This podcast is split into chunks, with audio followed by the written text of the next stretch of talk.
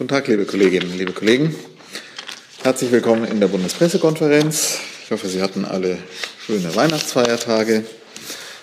Wahrscheinlich ist dies die einzige Pressekonferenz in, diesem, in dieser Woche und dann wahrscheinlich auch die letzte in diesem Jahr. Wir freuen uns, dass wie so oft in diesem Jahr die stellvertretende Regierungssprecherin Frau Hoffmann zu uns gekommen ist und die Sprecherinnen und Sprecher der Ministerien. Und ich nutze das vielleicht gleich, Ihnen schon jetzt vielen Dank zu sagen für die vielen Besuche bei uns, für die vielen Antworten, für die Zusammenarbeit in dem zu Ende gehenden Jahr.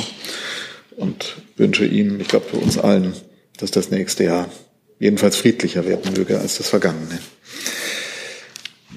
Gehen wir in die, ähm, in die Tagesordnung dieser Pressekonferenz. Frau Hoffmann hat uns ein paar Termine mitgebracht und dann haben wir eine Reiseankündigung. Bitte, Frau Hoffmann. Ja, guten Tag. Ein paar Termine ist schon etwas übertrieben, aber zunächst einmal von meiner Seite natürlich ganz herzlichen Dank, von unserer Seite auch im Namen aller Sprecher an die BPK, dass wir hier zu Gast sein dürfen und äh, unser Handeln, das Regierungshandeln erklären dürfen. Also ganz herzlichen Dank. Und dann schließe ich mich den Wünschen von Herrn Detjen für das kommende Jahr natürlich an. Genau, weil das eben voraussichtlich die letzte Regierungspressekonferenz in diesem Jahr ist, in dieser Woche ist, äh, jetzt schon der Wochenausblick über die Termine des Bundeskanzlers. Dabei handelt es sich um genau einen Termin, nämlich am Donnerstag, dem 5. Januar 2023 um 14 Uhr empfängt der Bundeskanzlerin traditionsgemäß die Sternsingerinnen und Sternsinger im Bundeskanzleramt. Der Kanzler freut sich, im Jahr 2023 Kinder aus allen 27 deutschen Diözesen im Bundeskanzleramt zu begrüßen, nachdem 2022 pandemiebedingt nur eine sehr kleine Delegation zu Gast sein konnte. Das diesjährige Motto der Aktion lautet Kinder stärken, Kinder schützen in Indonesien und weltweit. Das war's von meiner Seite. Danke. Gibt es dazu Fragen? Das ist nicht der Fall. Dann kommen wir gleich zur Reiseankündigung. Herr Stolzenberg für das Bundes. Jung? Nee, doch nicht. So. Ähm, so, dann Reiseankündigung vom Umweltministerium. Ja, guten Tag auch von mir. Ähm, Bundesumweltministerin Steffi Lemke wird vom 31. Dezember 2022 bis zum 5. Januar 2023 nach Brasilien reisen. Sie begleitet den Bundespräsidenten Frank-Walter Steinmeier zur Amtseinführung des neuen Staatspräsidenten Lula da Silva. Ähm, anschließend reisen Steinmeier und Lemke nach Manaus im Amazonas-Regenwald. Ähm, Brasilien verfügt über reiche Ökosysteme mit unvergleichlicher Artenvielfalt. Dadurch ist Brasilien ein essentieller Partner im Kampf gegen die globale Klimakrise und das weltweite Artenaussterben. Das hat nicht zuletzt die Weltnaturkonferenz gezeigt. Es gilt nun, die Verabredung von Montreal in konkretes Handeln zu bringen. Dazu wird Steffi Lemke Gespräche mit der neuen Regierung führen. Das Bundesumweltministerium fördert schon seit vielen Jahren Projekte in Brasilien. In dieser Zeit ist eine enge Partnerschaft beider Länder gewachsen, die auch in den letzten Jahren grundsätzlich Bestand hatte. Die umweltpolitischen Signale der designierten neuen Regierung sind ermutigend. Die Reise der Bundesumweltministerin in Brasilien soll den Auftakt für eine künftig wieder lebendigere Zusammenarbeit in Fragen des Klima- und Naturschutzes markieren. Im Programm von Steffi Lemke stehen überdies Besuche in verschiedenen Schutzgebieten und Projekten. Gerade die lokale Ebene spielt eine grundlegend wichtige Rolle für den erfolgreichen Natur- und Artenschutz. Daher wird es auf der Reise auch viele Begegnungen mit lokalen VertreterInnen aus Politik, Zivilgesellschaft und lokalen Gemeinschaften geben. Danke. Gibt es dazu Fragen? Bitte. So. Jetzt. Um, Entschuldigung. Es ist eigentlich ein anderes Ministerium, Entwicklungsministerium, aber wird die ähm, Umweltministerin auch ähm, Gelder bezüglich Amazonasfonds oder ähm, in die Richtung irgendwelche Mittel mitbringen, die sie dort dann ankündigt? Sicherlich wird der Amazonasfonds auch ein Gesprächsthema sein, aber Sie haben vollkommen recht. Also ich glaube, Details dazu kann mein Kollege vom BMZ dazu sagen. Vielleicht noch von unserer Warte aus. Wir wollen natürlich Brasilien dafür gewinnen, in der Umsetzungsinitiative, die von der Weltnaturkonferenz ausgegangen ist, auch äh, teilzunehmen. Da, dazu haben Gespräche schon angefangen, aber darüber kannte natürlich noch keine Entscheidung getroffen werden, weil die neue Regierung noch nicht im Amt ist.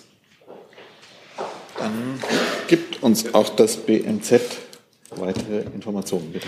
Genau, vielleicht kann ich noch ergänzen, ähm, auf dieser Reise wird auch Nils An, unser parlamentarischer Staatssekretär, ähm, die Delegation des Bundespräsidenten begleiten.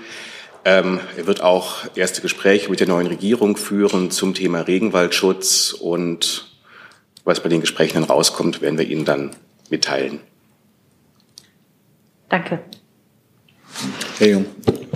Herr Stolzenberg, wie, steht die Ministerin zum brasilianischen und südamerikanischen Vorwurf, dass die Bundesregierung ja immer noch äh, Investitionen in die, in die Zerstörung des Amazonas zulässt? Also deutsche Konzerne investieren ja immer noch nachweislich auch in die Zerstörung des Amazonas.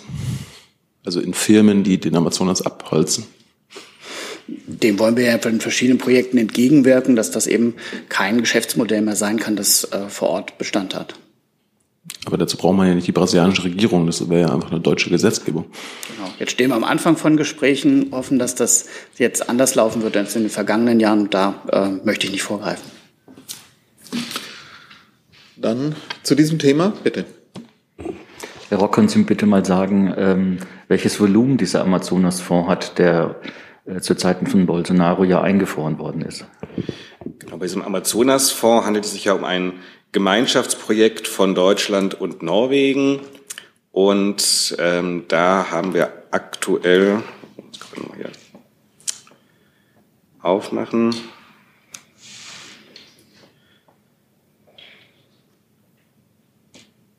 Es geht hier, ähm, es geht, wir wurden, äh, der Amazonas-Fonds, die Zusammenarbeit ist ja momentan suspendiert und bis zum jetzigen Zeitpunkt haben wir in den Fonds als Deutschland 55 Millionen Euro eingezahlt. 55? 55, genau. Und die liegen auf Eis im Moment? Bitte? Die liegen im Moment auf Eis. Genau. Hey Leute, der heutige Supporter dieser Sendung ist ihr alle. Und ihr alle seid die beste Unterstützung für unabhängigen, kommerzfreien Politikjournalismus auf dem Publikumsmarkt. Und darum bin ich ein Fan davon. Also ein Fan von euch. Macht weiter so. Per PayPal oder Überweisung. Danke dafür und jetzt geht's weiter. Weitere Fragen dazu sehe ich nicht. Dann kommen wir zu allen anderen Themen. Fangen an mit Herrn Scholker. Frau Hoffmann, es ist die erste Pressekonferenz, nachdem bekannt wurde, dass ein Spion beim BND tätig gewesen ist und verhaftet wurde. Äh, trifft es zu, dass der Bundeskanzler seit Wochen darüber wusste und wie kommentiert er denn diese Affäre? Ja, es hat ja dazu eine Pressemitteilung des Generalbundesanwalts gegeben und auch der BND-Präsident hat sich zu diesem Fall geäußert. Der Generalbundesanwalt hat am 21. Dezember dieses Jahres aufgrund des Haftbefehls des Ermittlungsrichters des Bundesgerichtshofs einen Angehörigen des Bundesnachrichtendienstes, den deutschen Staatsangehörigen Carsten L., festnehmen lassen. Der Beschuldigte ist des Landesverrats dringend verdächtig.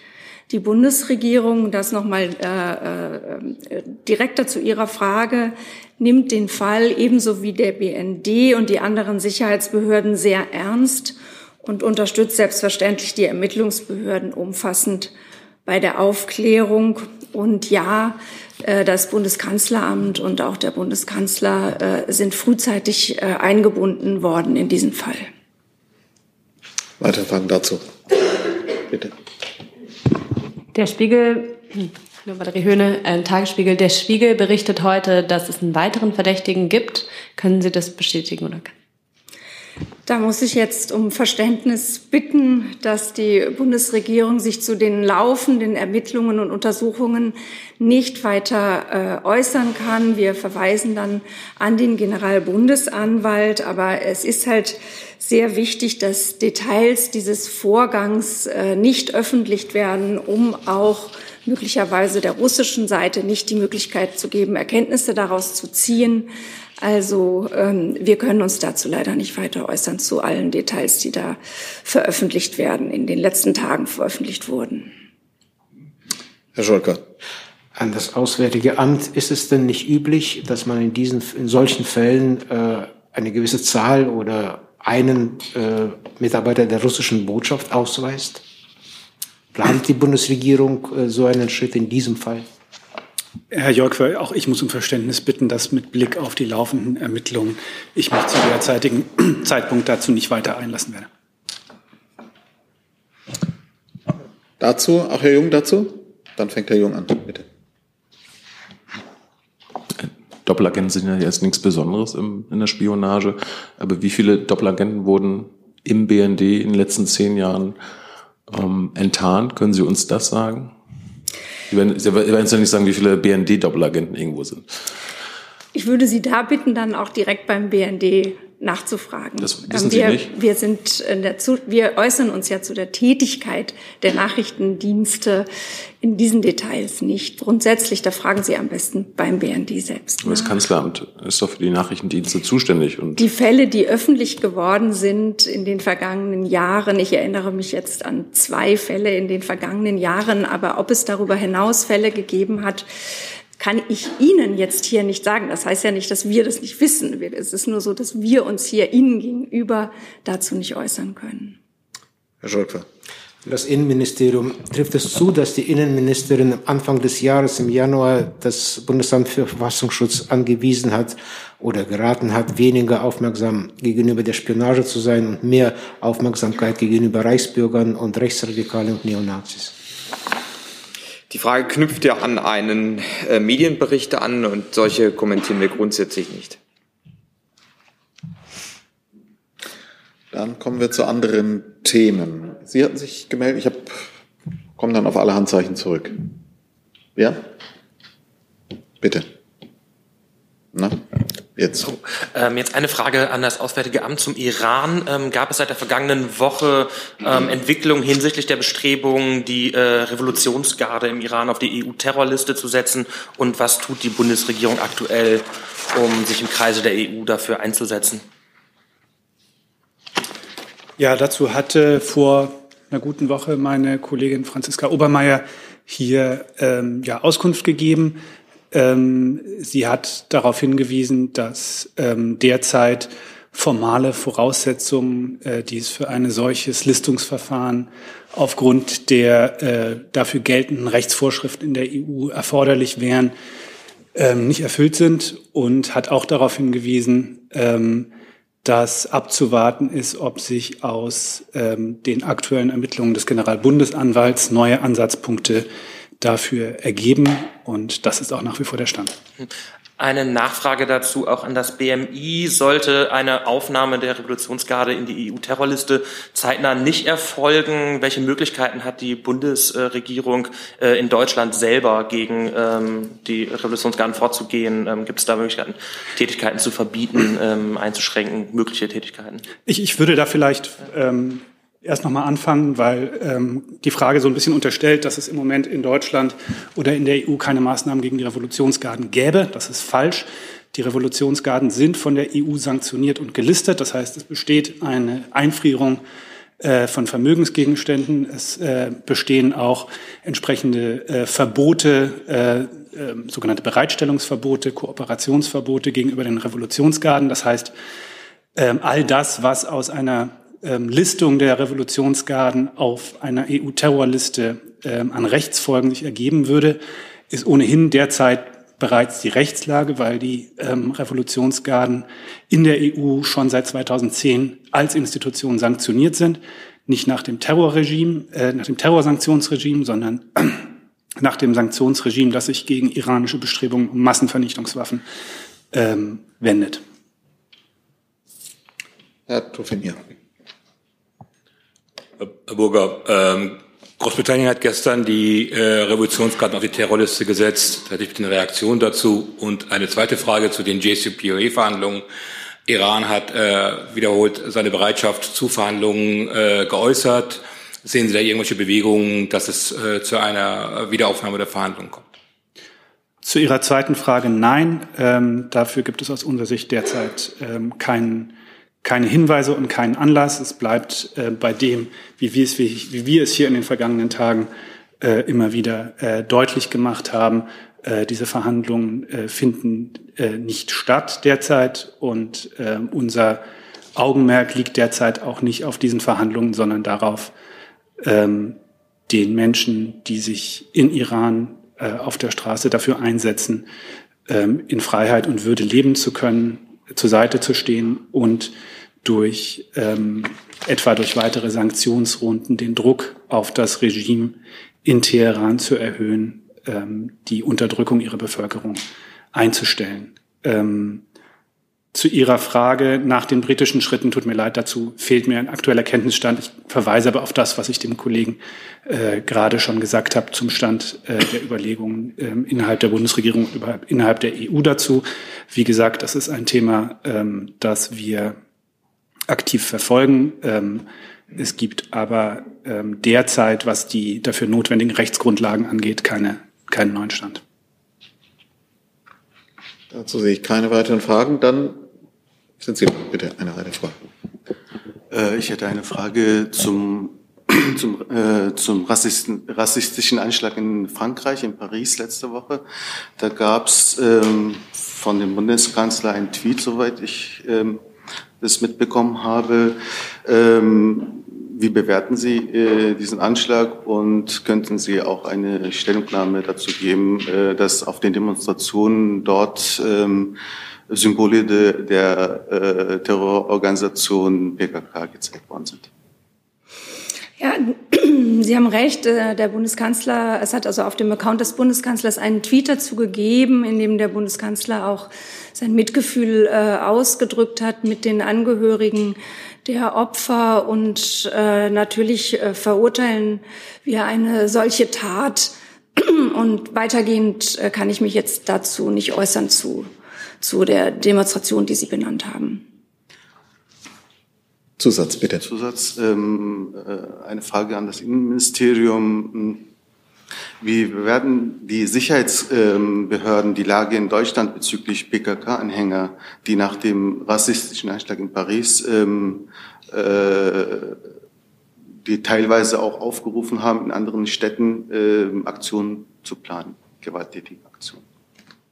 Eine solche Einschätzung müsste ich Ihnen nachreichen, die liegt mir gerade nicht vor. Herr Jung. Hoffmann, die Opfer waren ja Kurden. Hat sich der Kanzler auch an die kurdischen Gemeinden hier in Deutschland vielleicht direkt gewendet und Mitgefühl gezeigt? Der Kanzler hat, wie gesagt, sein Mitgefühl für die Angehörigen und äh, die Opfer selbst ausgedrückt, ähm, unabhängig davon, welcher Nationalität sie sind. Ähm, er verurteilt jede Art von Anschlag, Terroranschlag und natürlich insbesondere auch rassistischer, rassistisch motivierte Anschläge. Und Aber Sie scheinen jetzt das Wort Kurden und Kurdisch zu vermeiden. Äh, hat, sich, hat sich der Kanzler an die kurdischen Gemeinden hier gewendet? Dem Kanzler war es sehr wichtig, den Angehörigen der Opfer sein Mitgefühl auszudrücken. Dann hier zu dem Thema oder? Neues Thema? Gut, dann legen Sie los. Eine Frage an Herrn Kollatz, BMVG. Bitte.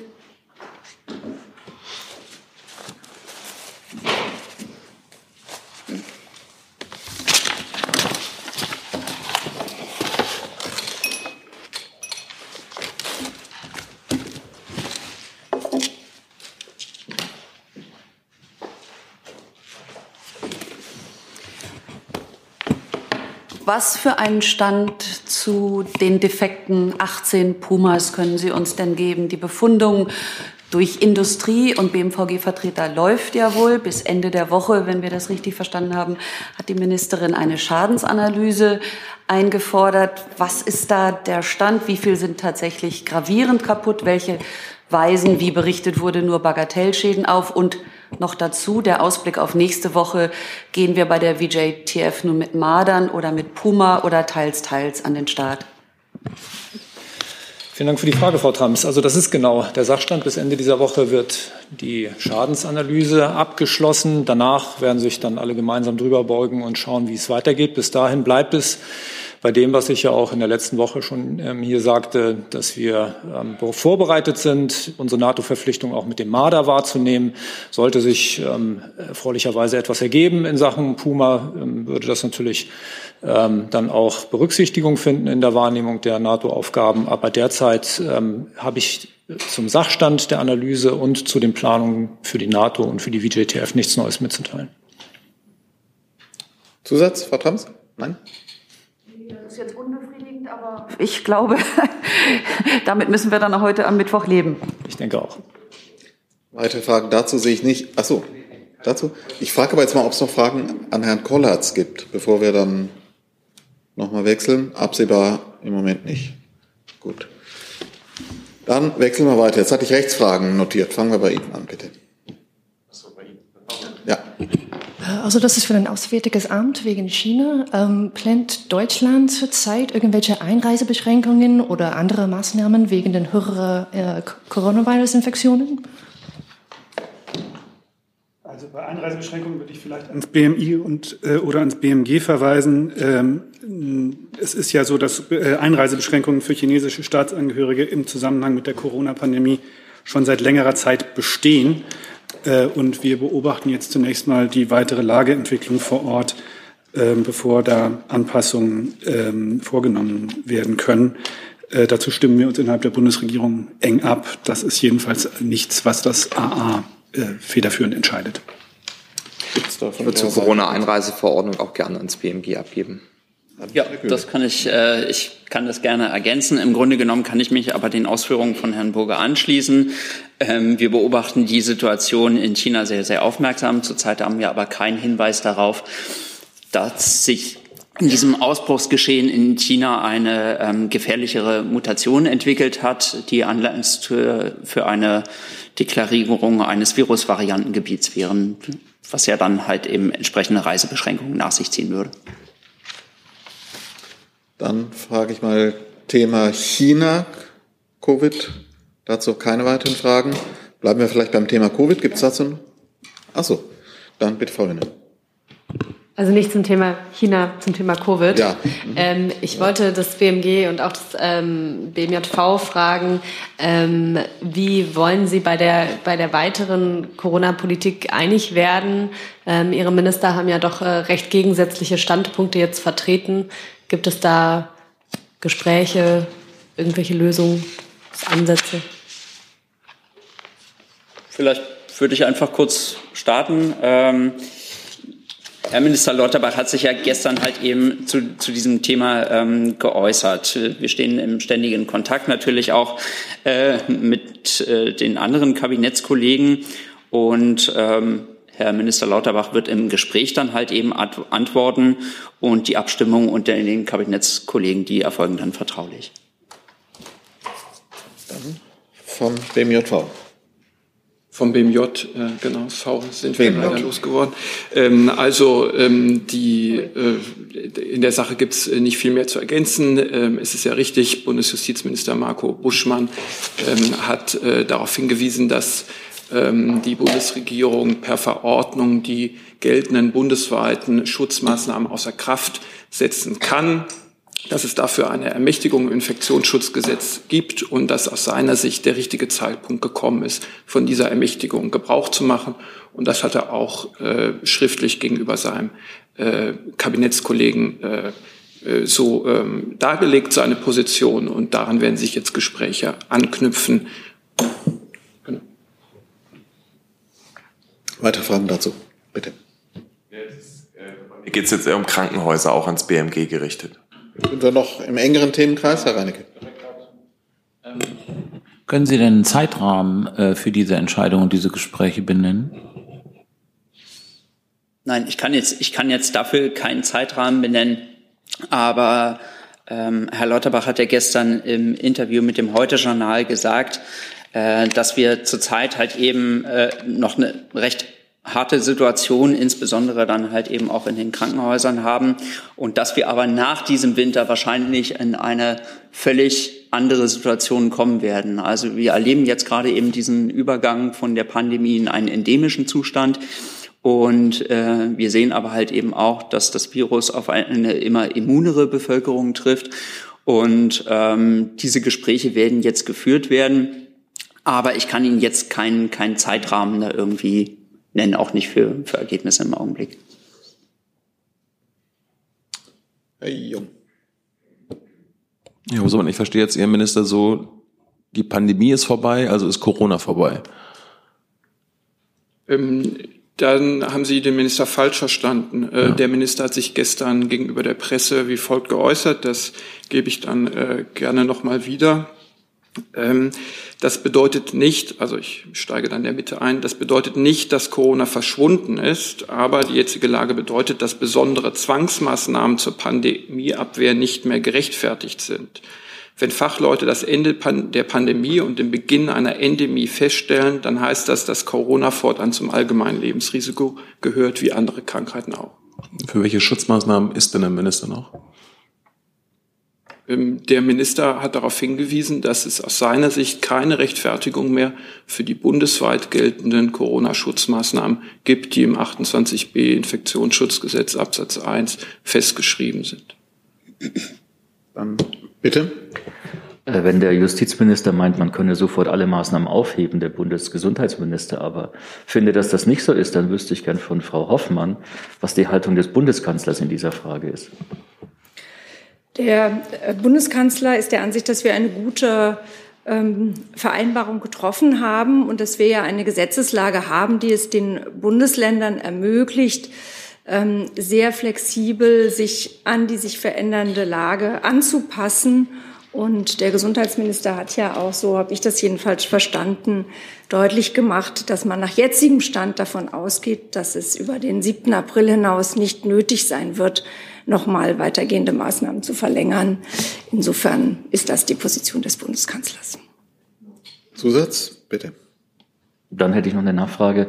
Aus den Reihen der CDU kommt die Forderung, Anfang, des, Anfang Januar eine Sonderministerpräsidentenkonferenz mit dem Kanzler zu machen, um sich abzustimmen.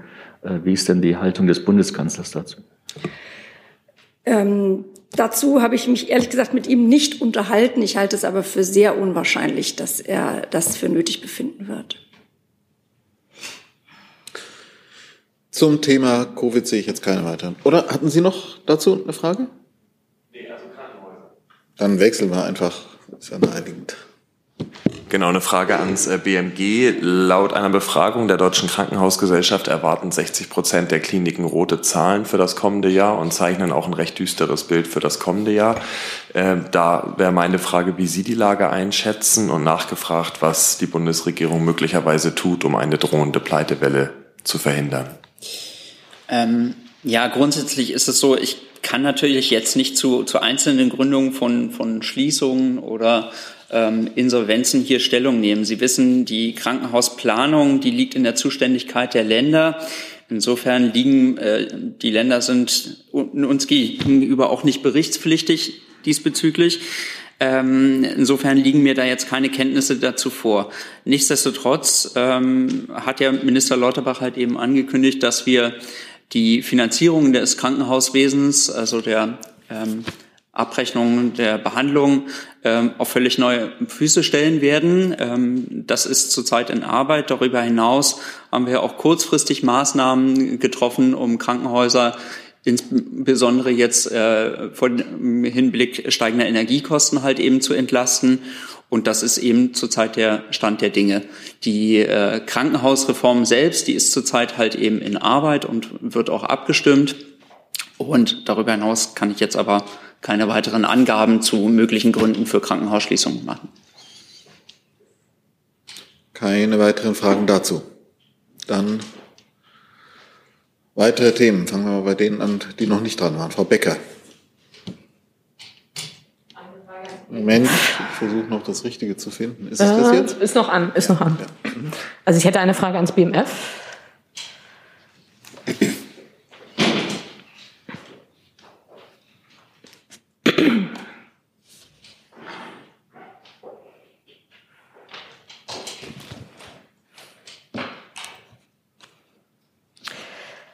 Also soweit man einem Medienbericht in der FAZ heute nehmen kann, hat ähm, Minister Lindner ja eine Art von Zeitenwende auch in der Wirtschafts- und Finanzpolitik ausgerufen in seinem Ministerium. Was genau ist denn damit gemeint? Vielen Dank für die Frage. Sie sprechen ein äh, internes Non-Paper an, ähm, das ich hier nicht weiter kommentieren kann. Es ist allerdings tatsächlich so, dass sich das Finanzministerium grundsätzlich mit Fragen zum Thema Wettbewerbsfähigkeit und Standortattraktivität in Deutschland beschäftigt. Der Minister hat sich dazu mehrfach geäußert und darauf würde ich erstmal verweisen. Dankeschön. Kann ich kurz trotzdem nachfragen? Ähm, es ist ja auch die Rede davon, dass es Steuersenkungen im Bereich Einkommens- und Körperschaftssteuer geben soll. Warum sind denn solche Steuersenkungen in diesen Bereichen aus Ihrer Sicht besonders wichtig?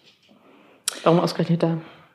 An der Stelle muss ich leider darauf verweisen, dass ich interne Papiere nicht weiter kommentieren kann. An der Stelle danke. So, dann dazu, Herr Jung, zu diesem Thema.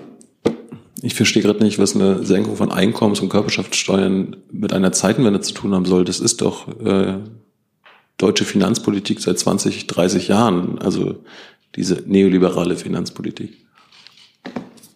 Was ist daran eine Zeitenwende? Nochmal, ich, es ist ein internes Non-Paper, das jetzt hier äh, zur Sprache kommt, das ich inhaltlich nicht weiter kommentieren kann. Dann der Kollege Beton, dann Frau Trans. Ja, eine Frage zum, zum Afghanistan ans Auswärtige Amt und BMZ vielleicht. Ähm, gibt es jetzt aufgrund dieser Ankündigung der Taliban, die ähm, Frauen äh, als ihre Mitarbeit in Entwicklungshilfeprojekten zu untersagen, gibt es da inzwischen ein klares Statement der Bundesregierung dazu? Ähm, verändert sich, wird sich mittel- oder kurzfristig was ändern an den deutschen Entwicklungsprojekten in Afghanistan? Vielen Dank. Ich fange vielleicht mal kurz an für den Bereich der humanitären Hilfe. Ähm, und der Kollege aus dem BMZ äh, wird dann sicherlich ergänzen. Ähm, zunächst mal möchte ich Sie auf die Äußerung ähm, der Außenministerin vom 25.12 äh, verweisen, äh, wo sie äh, sich dazu ja schon sehr deutlich geäußert hat. Ähm, und anfügen, dass äh, dieses Arbeitsverbot für Frauen bei NGOs einmal mehr zeigt, wie auch der Ausschluss äh, von Frauen aus Universitäten, dass die Taliban ganz systematisch Menschenrechte von Frauen und Mädchen äh, verletzen. Wir fordern die Taliban deshalb auf, diese Entscheidung umgehend rückgängig zu machen und verurteilen sie auf das Schärfste. Aus unserer Sicht ist die Mitarbeit von Frauen in Nichtregierungsorganisationen essentiell, um die humanitäre Versorgung der gesamten Bevölkerung zu gewährleisten. Und dieses Verbot stellt humanitäre Prinzipien wie die Unparteilichkeit und ähm, Neutralität von humanitären Organisationen in Frage. Auch dass Mädchen und Frauen seit kurzem der Besuch von Universitäten und äh, Oberschulen untersagt ist, ist absolut inakzeptabel und einmalig in dieser Welt. Und äh, deshalb ist es auch so wichtig, dass es auch von ähm, Staaten äh, in der Region, auch von äh, wichtigen äh, muslimischen Staaten, da sehr deutliche Ansagen in Richtung der Taliban gegeben hat und gibt. Ähm, wir stimmen uns zurzeit mit unseren internationalen Partnern sehr eng zum weiteren Vorgehen ab. Wie Sie wissen, hatte die Außenministerin das Thema vorige Woche auch auf die Tagesordnung des G7-Treffens ähm, gesetzt und ähm, insbesondere ähm, mit den Partnern im Bereich der humanitären Hilfe ähm, sind wir derzeit in sehr, sehr intensivem ähm, Dialog. Ähm, Sie wissen, dass wir ähm, im Bereich der humanitären Hilfe ähm, insbesondere in Bereichen arbeiten, wo, äh, wo ähm, Hilfe Leben rettet. Sie wissen, dass in Afghanistan sehr, sehr viele Menschen derzeit akut äh, von Hunger ähm, und ähm, auch von einfachen behandelbaren Krankheiten an Leib und Leben gefährdet sind. Deswegen äh, sind das ähm, keine einfachen Diskussionen. Aber gleichzeitig ist es so, dass das Arbeitsverbot für Frauen diese Arbeit ganz praktisch ähm, erschwert, denn Frauen spielen eine essentielle Rolle, um gerade die vulnerabelsten Gruppen vor Ort zu erreichen. UNAMA, die UN-Mission äh, in Afghanistan, steht vor Ort im Zustand mit den, äh, im Austausch mit den zuständigen Stellen der Taliban, darunter dem de facto Wirtschaftsministerium, um die Auswirkungen des Verbots auf das Engagement der internationalen Gemeinschaft zu verdeutlichen und auf eine Aufhebung hinzuwirken. Äh, welche Auswirkungen diese Entscheidung der Taliban auf die Bereitstellung der humanitären Hilfe äh, im Weiteren hat und haben wird, äh, diskutieren wir sehr, sehr eng derzeit im Kreis äh, der Geber und im Kreis ähm, auch derjenigen Organisationen, mit denen wir vor Ort bei der Umsetzung zusammenarbeiten. Wir werden vor der Auszahlung weiterer Mittel überprüfen, wie und inwieweit Leistungen unter Wahrung der humanitären Prinzipien äh, weiterhin möglich sind. Ja, vielleicht kann ich dazu noch ergänzen. Auch äh, Bundesentwicklungsministerin Schulze hat diese Entscheidung der Taliban scharf verurteilt und sie hat auch entschieden, dass die Projekte der deutschen Entwicklungszusammenarbeit, die in Afghanistan noch stattfinden, ähm, sofort angehalten werden, bis es eine gemeinsame Linie im Geberkreis zum weiteren Vorgehen gibt. Dann gibt es Nachfragen von Herrn Jung und Frau Trumps. Herr Burger, ähm, Markus Potzel ist ein geschätzter Mitarbeiter im Auswärtigen Amt und der stellvertretende UN-Sondergesandte in Afghanistan. Der fordert die Wiedereröffnung der Botschaft Deutschlands und auch anderer westlicher Staaten. Wie reagieren Sie darauf? Ähm, ich werde das nicht weiter kommentieren, was der stellvertretende UN-Sonderbeauftragte hier ähm, in einem Interview gesagt hat. Ähm, Sie wissen, dass es von sich aus Sicht der Bundesregierung seit langem Überlegungen gibt, eine Arbeitsfähigkeit in Kabul wiederherzustellen. Aus unserer Sicht sind dafür die Voraussetzungen im Moment aber nicht erfüllt. Das heißt, Herr Potzel hat nicht für die Bundesregierung gesprochen. Das ist sehr richtig. Herr Potzel hat nicht für die Bundesregierung gesprochen. Äh, er ist derzeit auch nicht Mitarbeiter des Auswärtigen Amts sondern, oder der Bundesregierung, sondern er ist, wie Sie es richtig gesagt haben, der stellvertretende äh, Sondergesandte des UN-Generalsekretärs für Afghanistan. Hat sich, hat sich Herr Potzel mit äh, der Außenministerin darüber unterhalten? Herr Potzel sich vor seinem Interview mit der Außenministerin unterhalten hat. Also äh, es ist so, dass wir mit Herrn Potzel ganz regelmäßig in Kontakt stehen. Äh, ich kann Ihnen nicht sagen, wann er zum letzten Mal persönlich mit der Außenministerin gesprochen hat. Ähm, aber wie gesagt, Herr Potzel ist seit letztem Sommer in einer anderen Rolle. Er arbeitet nicht für die Bundesregierung, sondern für den Generalsekretär der Vereinten Nationen. Und in dieser Funktion hat er auch diese Aussagen getätigt, äh, wie es seinem Mandat auch entspricht. Frau Trumps. Äh, Frage an, an Herrn Dr. Rock, ans BMZ. Die Ministerin, Sie haben es angerissen, Ministerin Schulze hat ja nun plädiert für die Aussetzung der Unterstützung angesichts der humanitären Lage, wie eben gerade auch nochmal von Herrn Burger geschildert. Wie sinnvoll kann das sein? Also es geht darum, hier nochmal äh, deutlich zu machen, dass ohne die Mitarbeit von Frauen in den Organisationen, die vor Ort Hilfe leisten, eben keine sinnvolle Unterstützung der Bevölkerung in Afghanistan möglich ist. Und die Verantwortung dafür, dass den Menschen geholfen werden kann, liegt bei den Taliban. Und das wollen wir nochmal deutlich machen damit. Ich würde vielleicht noch mal ganz kurz ergänzen, ähm, weil man, glaube ich, auch ein ganz kleines bisschen differenzieren muss zwischen den unterschiedlichen Arten von äh, Unterstützung, die stattfinden. Das Auswärtige Amt eben im Bereich der humanitären Hilfe, wo es um unmittelbar äh, lebensrettende Maßnahmen gibt, äh, geht, ähm, das BMZ äh, darüber hinaus auch im Bereich der Basisdienstleistungen. Beiden ist gemeinsam, dass wir keine äh, Zusammenarbeit mit den Taliban und den von den Taliban kontrollierten äh, staatlichen Institutionen äh, vor Ort haben, sondern unsere Hilfe ausschließlich darauf ausgerichtet ist, äh, der notleidenden Bevölkerung zu helfen. Ähm, aber es gibt eben äh, teilweise ähm, oder es, es gibt eben grundsätzlich in, in der Ausrichtung da eine gewisse Differenzierung. Ähm, und diese Differenzierung ähm, wird möglicherweise auch eine Rolle spielen bei der Frage, äh, wie man mit einzelnen Maßnahmen umgehen kann. Nochmal Zusatz, bitte. Bitte, ja. Es gibt ja nun wohl Kontakte zwischen den UN und den Taliban und da soll es um Ausnahmegenehmigungen gehen, beispielsweise für Frauen konkret im Gesundheitsbereich. Wie sinnvoll ist das, beziehungsweise anders gefragt, macht man sich dadurch nicht erpressbar? Vielleicht Frage an Sie beide, ich weiß nicht, wer antworten mag. Also ich glaube, unser Anliegen ist sehr, sehr deutlich, dass, diese Aufnahme, äh, dass dieses Verbot äh, möglichst umfassend aufgehoben werden soll, weil es aus unserer Sicht ähm, völlig ungerechtfertigt ist und äh, Menschen, äh, die Hälfte der Bevölkerung massiv in ihren Rechten verletzt ähm, und ähm, außerdem sehr schwerwiegende Folgen hat für die Arbeitsmöglichkeiten der ähm, Organisationen, die da vor Ort eine extrem wichtige Arbeit leisten. Ähm, und unser Verständnis ist, dass alle, die dort vor Ort ähm, äh, in der Verantwortung stehen, mit den Taliban genau in diesem Sinne sprechen, was jetzt genau der letzte Stand ähm, der Gespräche mit den Taliban ist. Da bitte ich Sie um Verständnis. Da kann ich hier im Detail keine Auskunft dazu geben. Aber mir scheint, dass es eine sehr breite Einigkeit gibt ähm, unter allen, die dort Hilfe leisten, äh, dass diese Maßnahmen ähm, sehr äh, als, als destruktiv und als sehr, sehr schädlich wahrgenommen werden. Zu diesem Thema. Gibt es noch Fragen zu dem Thema? Dann bitte. Äh, Herr Burger und Herr Rock, nur damit die reine Verständnisfrage. Was Sie jetzt gesagt haben, heißt das, dass die deutschen Hilfsgelder erstmal einge also weitere Hilfsgelder erstmal eingefroren sind?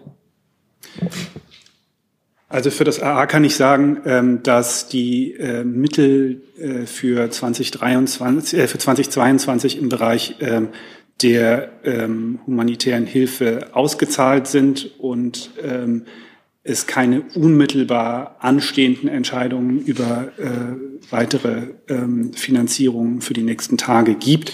deswegen habe ich auch gesagt, vor der Auszahlung weiterer Mittel werden wir überprüfen, wie und inwieweit Leistungen unter Wahrung der humanitären Prinzipien äh, weiter möglich sind.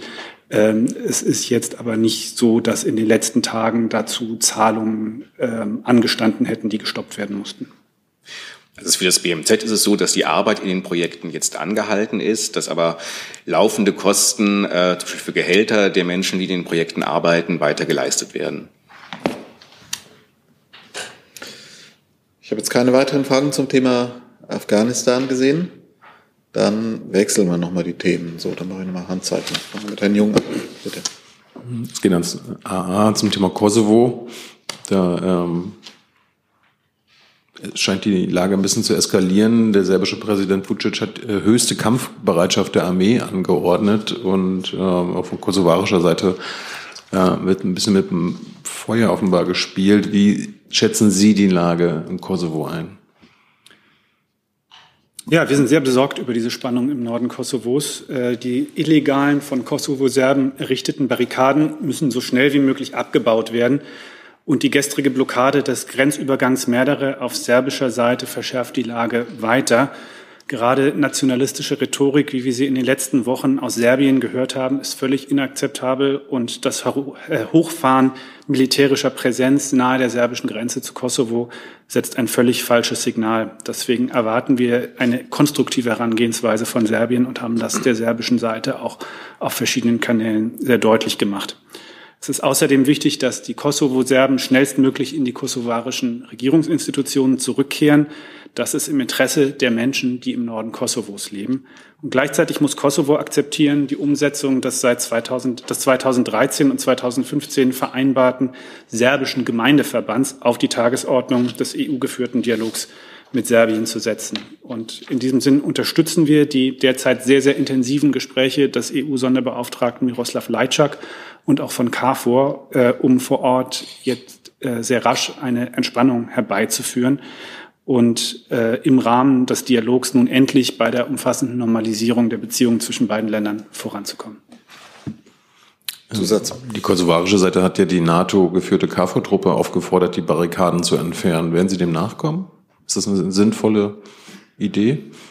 Aus unserer Sicht sollten die Kosovo-Serben diese Barrikaden in Kosovo umgehend räumen und Serbien kommt hier auch eine besondere Verantwortung zu und sollte auf eine sofortige Räumung dieser Barrikaden äh, hinwirken. Das ist das ähm, Ziel der aktuellen Bemühungen. Äh, aber wir sind selbstverständlich auch äh, mit KFOR und mit den anderen Akteuren vor Ort da in engstem Austausch.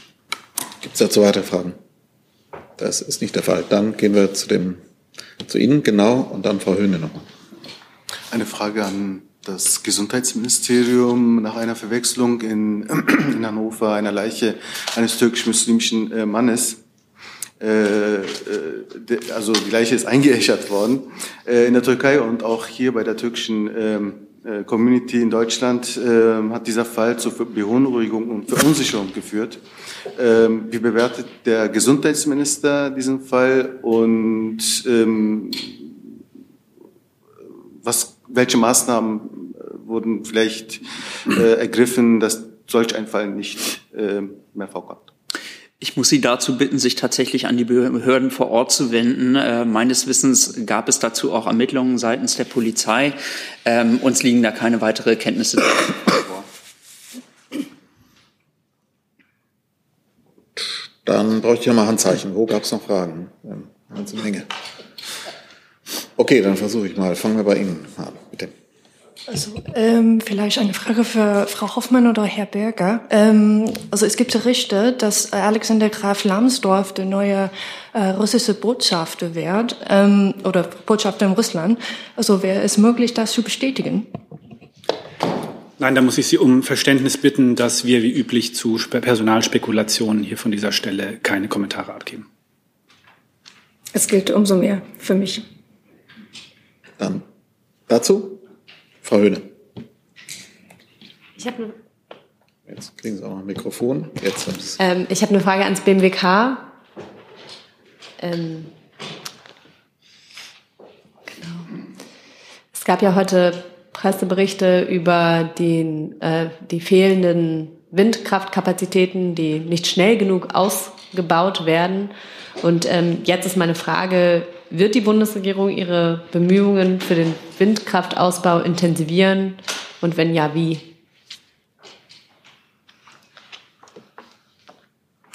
Ja, vielen Dank. Die Bundesregierung hat bereits ihre Bemühungen, den Windkraftausbau zu intensivieren, intensiviert und wird weiter daran arbeiten. So lautet der Satz. Ähm, es ist so, dass zahlreiche Maßnahmen getroffen wurden. Die Bundesregierung ist sich aber klar darüber und insbesondere unser Haus, dass dort noch größere Anstrengungen erforderlich sind. Wir haben Voraussetzungen geschaffen hinsichtlich der Genehmigungsfähigkeit, hinsichtlich der Bürokratie. Es sind Bremsen gelöst worden. Es sind Fördersätze oder ähm, Höchstpreise für die Ausschreibungen erhöht worden. Es sind also ein ganzer Strauß von Maßnahmen sind eingeleitet worden, um die Investitionsbedingungen für Interessenten, die Windkraftanlagen errichten wollen, zu verbessern. Zusatz.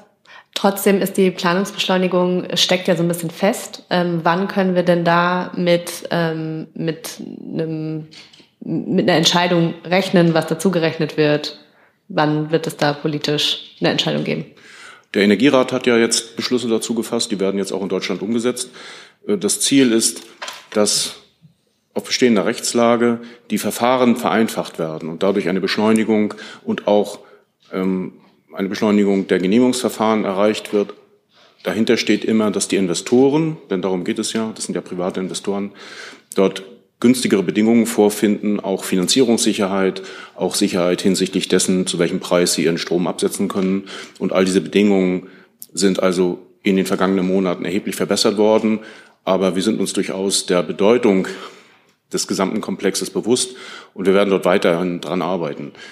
Aber investieren müssen die Investoren, das ist klar. Wir können nur die Rahmenbedingungen schaffen dafür.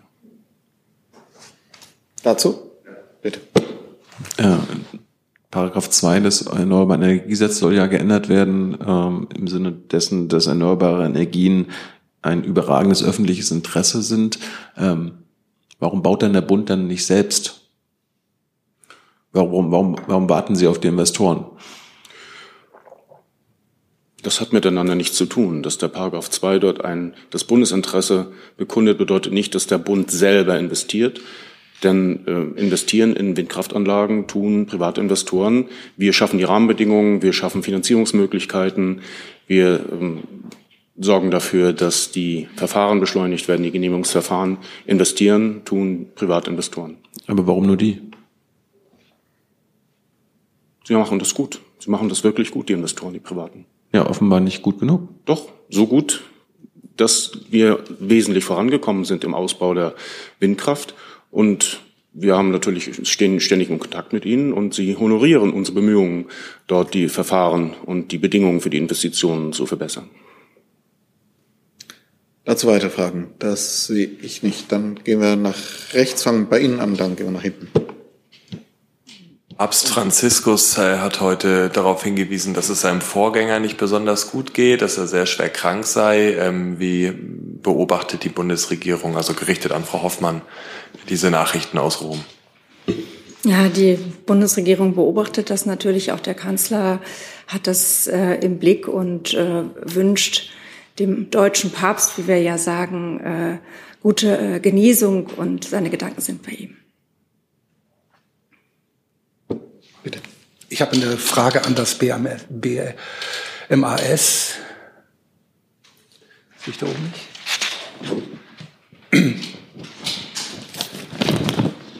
Ich kann das während gewechselt wird nachtragen. Das ähm, Familienministerium und das Ministerium für Digitales und Verbraucherschutz haben sich beide äh, mit Blick auf Personalkapazitätsengpässe und Krankheiten entschuldigt für heute. Nee, also das, das für Digitales und Verbraucherschutz gibt es, glaube ich, nicht, das Ministerium. Für Digitales, habe ich gesagt? Ähm, Verbraucherschutz ist bei Herrn. Das ich gerade ein Ministerium erfunden, das ist jedenfalls ja. auch nicht da. Das ist nicht da. Das wir erfundene Ministerien sind nicht anwesend. Also. Ja, wir nehmen Frage, das als Anregung auf. ja, bitte. Genau.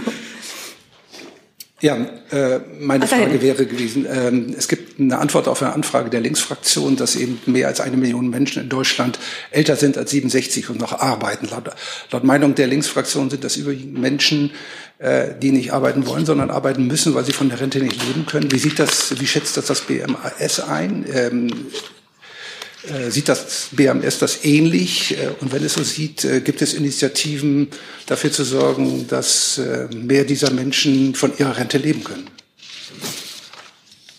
Ja, also Berichterstattung ist bekannt.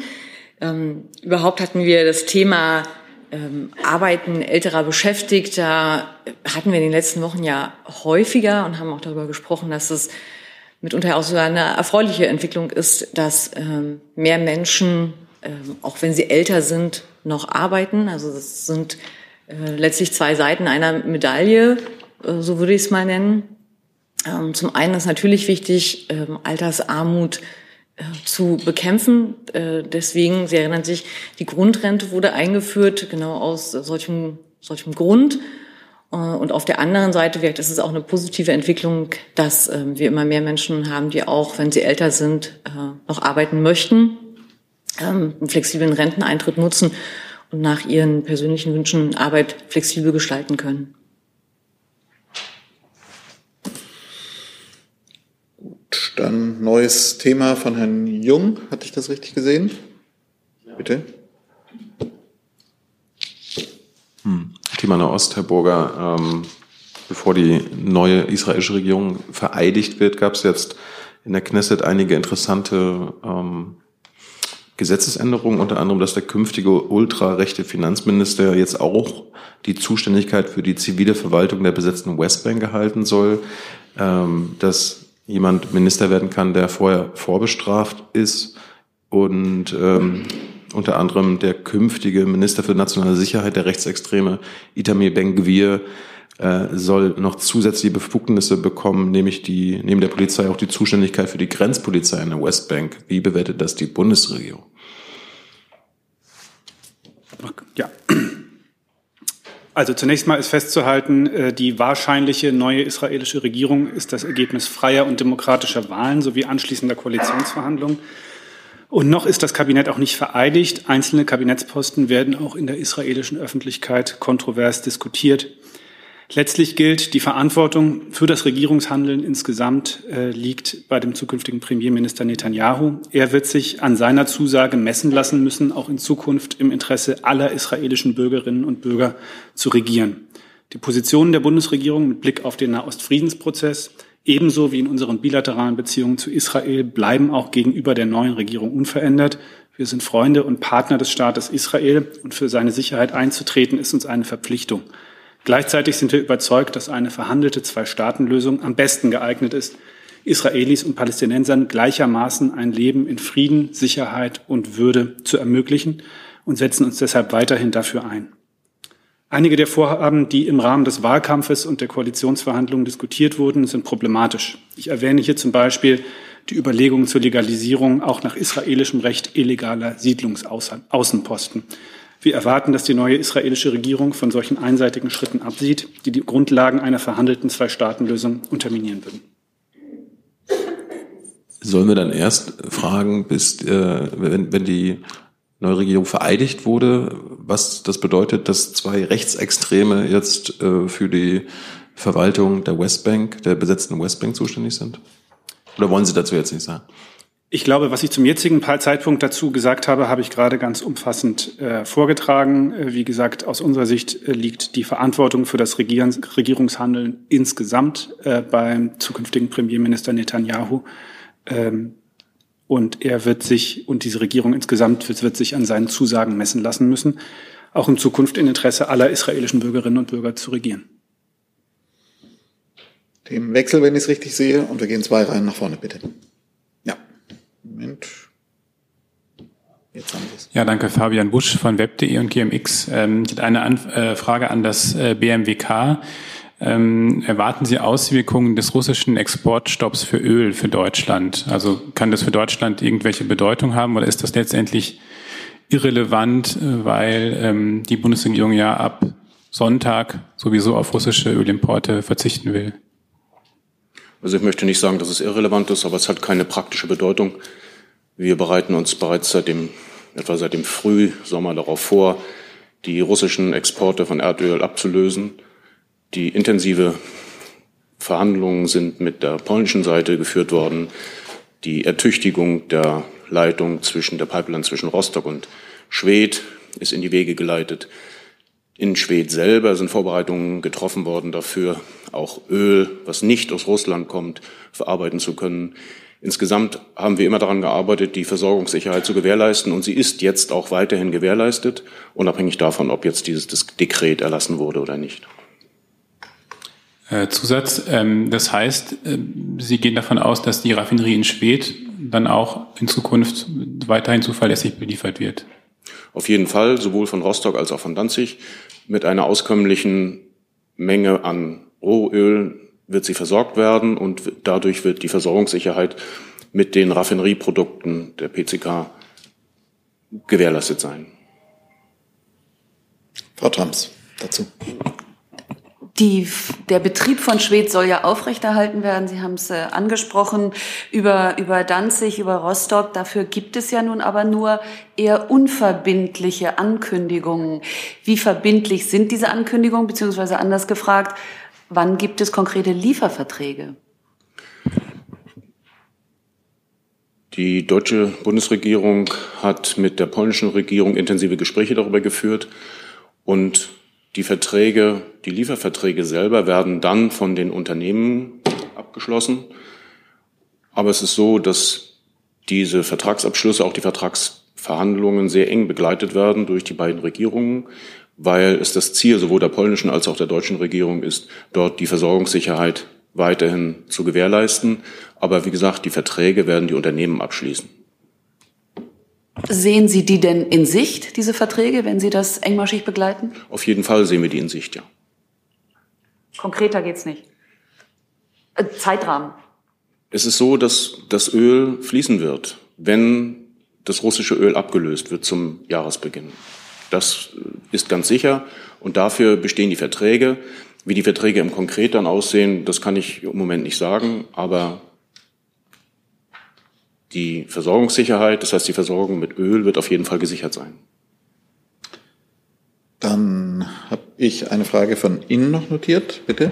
Äh, ich hätte eine Frage an Herrn Burger. Der ukrainische Außenminister Kuleba hat ja vorgeschlagen, eine internationale Friedenskonferenz zur Ukraine abzuhalten unter Vermittlung des UN-Generalsekretärs. Wie ist die Haltung der Bundesregierung dazu?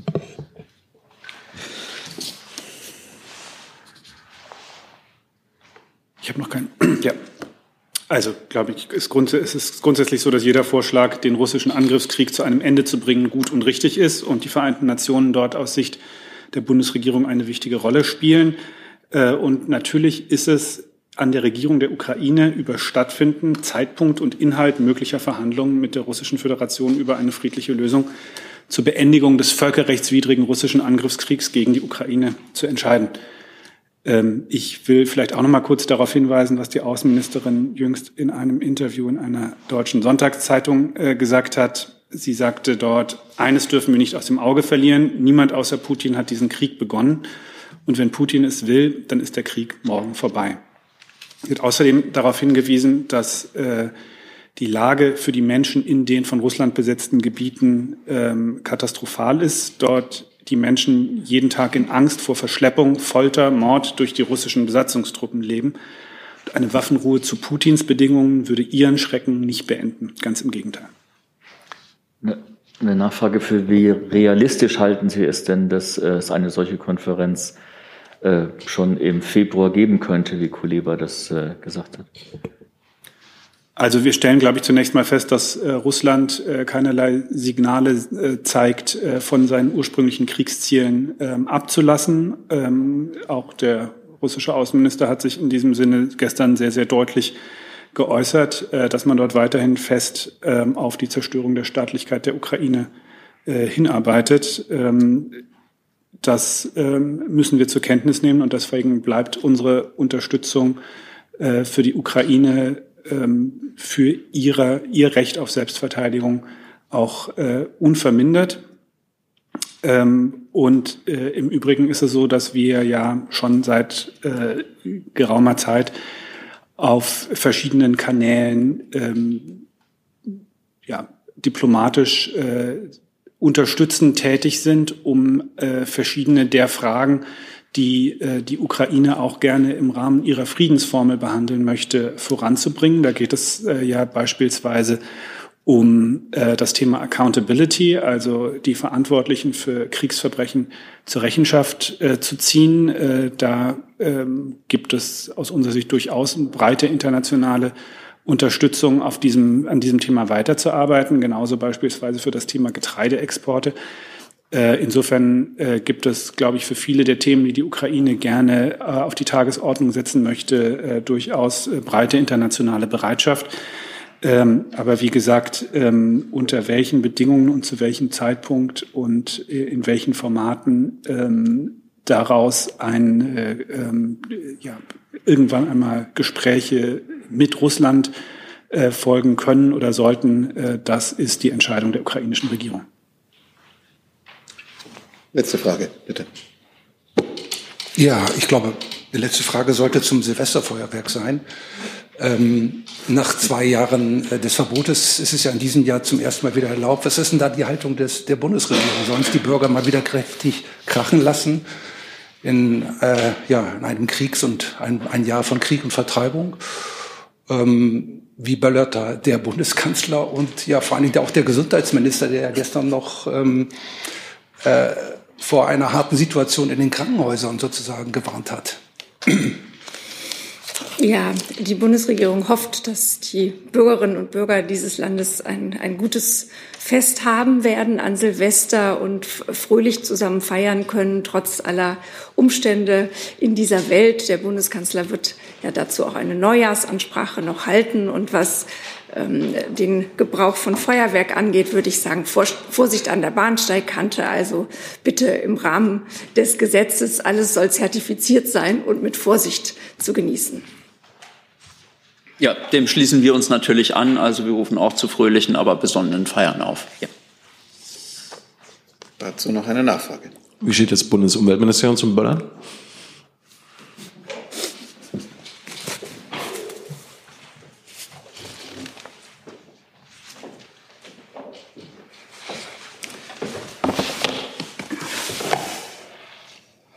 Ja, wie jedes Jahr weisen wir auch auf die Umweltbelastungen äh, durch äh, das Feuerwerk hin. Es geht hier vor allem um die Luftqualität, es geht aber auch um den Müll, der dabei entstehen kann. Äh, ich sage bewusst kann, weil es ist natürlich ein sehr lokales Problem. Nicht jeder Landkreis, nicht jede Stadt erlebt das gleiche Feuerwerk. Und somit liegt es auch vor allem bei den Kommunen, hier zu handeln und den ihnen gegebenen Rechtsrahmen eben auszuschöpfen. Es gibt ja auch einige Kommunen, die ähm, Verbote erlassen, die Zonen einrichten, in denen nicht geböllert werden darf.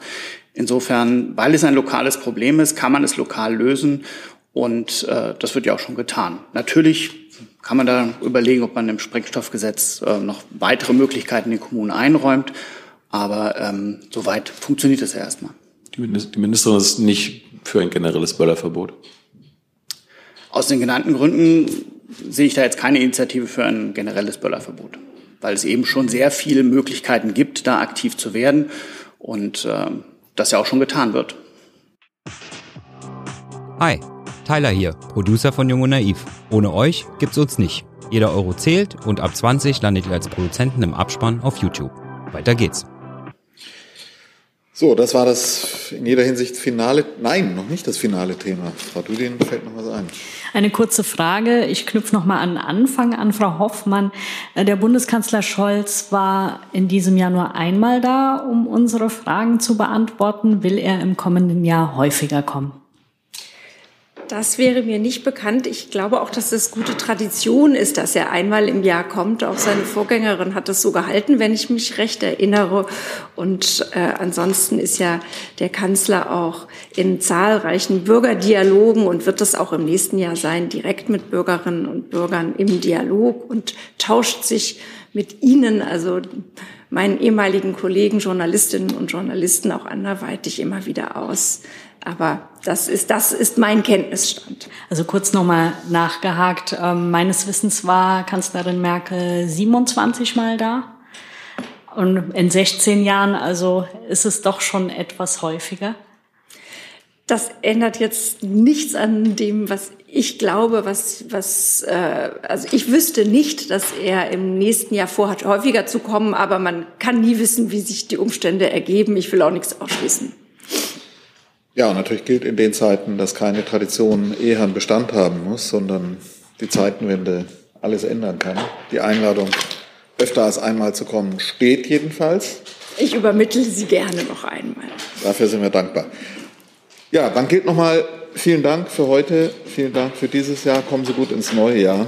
Alles Gute und bis dahin dann.